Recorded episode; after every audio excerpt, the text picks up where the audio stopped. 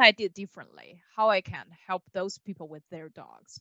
And that's when I start looking into like beyond uh, obedience. So now in my training, I actually tell people I don't teach obedience because mm-hmm. obedience itself actually doesn't fix behavior problems. So I start focusing on more of how to relax a dog. Um, I said dog's behavior is a reflection of their minds. So we want to fix behavior problems. We want to relax their mind, to change their mind in order to change behaviors. And that's when I kind of start having my own, you know, methodologies and stuff. And I followed several, more than several different trainers, I guess, to kind of pick on what their thing could work, what their things like not working, and I kind of cultivate this training system, like become extremely effective to dogs that um, very reactive caused by fear.